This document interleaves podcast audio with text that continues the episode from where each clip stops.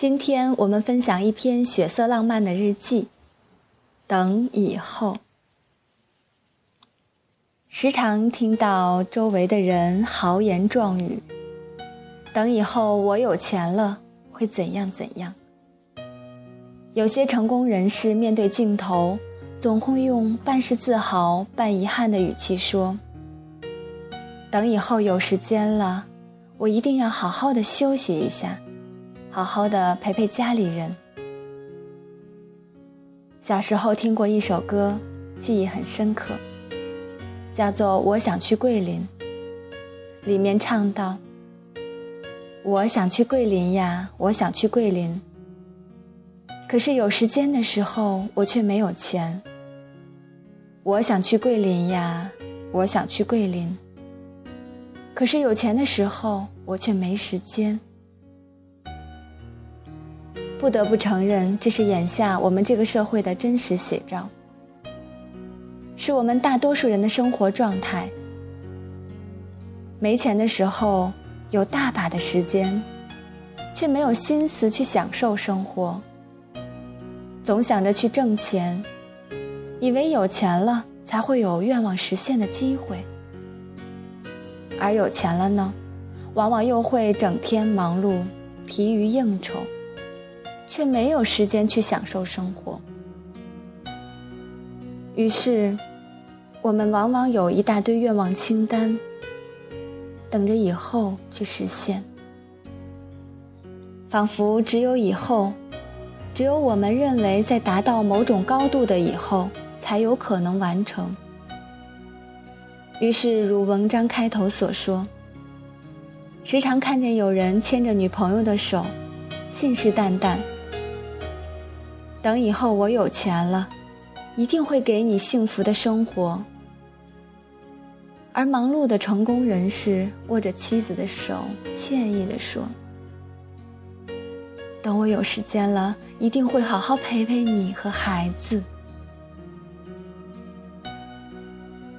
可是有时我在想，如果，如果在他说过这句话不久。他突遇不测而死去了呢？或者他的爱人突然得了一种不治之症呢？是不是愿望就会戛然而止？每每想起这些，心中总会有种莫名的恐惧，因为我也有那么一大堆的愿望。其实从小到大。我是很少立过什么宏伟大愿的，是属于鼠目寸光、胸无大志的无为之辈。记得小时候随爸爸上街，看到街边卖鸭脖的，我垂涎三尺，无奈家境贫寒，容不得我这般奢侈。我暗想。等以后有钱了，我一定要买一屋子鸭脖，吃个够。及至青春，常遇街头巷尾、花前月下的情侣们，如当初我梦想啃鸭脖的情景一样，啃得忘乎所以。我又在心中种下一个愿望：等以后一定要找个老婆，放在家里天天啃。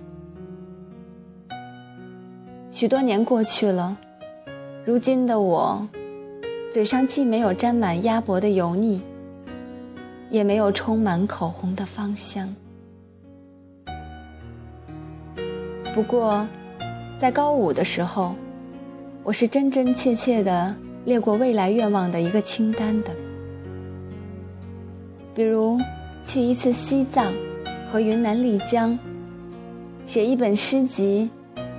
学会一套太极拳等等，记得有一二十条呢，是希望在三十岁之前实现的。如今，而立这个幽灵正站在门外向我招手，不停地呼唤着。蓦然回首，发觉愿望大都未实现。大一时学太极拳。临考前不停的练习，考试时也只得了个及格。常常是憋得满脸青春痘，才憋得了一些拿不出手，甚至自己都不知道能不能叫做诗的小诗，只能躲在被窝里，在晚上一个人偷偷的欣赏。数一数，还没有脸上的痘痘多呢。西藏和丽江也只能在梦里神游，理想很丰满。现实很骨感。有人说他梦想以后会特别能吃苦，如今实现了一大半，特别能吃。其实很多时候，我们的梦想不是输给了现实，而是输给了时间，输给了我们自己。看过一个故事。一个衣衫不整的老汉躺在沙滩上晒太阳，旁边人都在忙着钓鱼。一个老板嘲笑他说：“怎么不去钓鱼？”他问：“为什么钓鱼？”老板说：“卖了鱼你就有钱了。”老汉问：“然后呢？”老板说：“有钱了就可以做生意了，就可以挣更多的钱了。”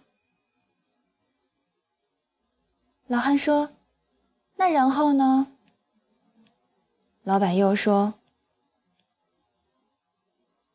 等有足够的钱，就可以悠然的在沙滩上晒太阳了。”老汉说：“我现在不是正在享受阳光的沐浴吗？”有时候看到朋友坐在我的面前，眉飞色舞的向我描绘着他的美好未来。这些年先拼命工作，拼命挣钱，等以后有钱了就到处去旅游，过自己想要的生活。我默不作声，心里偷偷在想。万一要是他在还没挣到他渴望的钱之前就离开人世呢？每个人的心里都有那么长的一个清单，这些清单写着多么美好的事儿，写着多么美好的愿望。可是，他们总是躺在我们梦想的未来，他们总是被推迟。被搁置，在时间的怀抱里安然沉睡，而往往等我们达到了我们设定的标准和高度时，对于当初的愿望，却没了当初那份渴望与激情。感谢大家的收听，我们下次再见。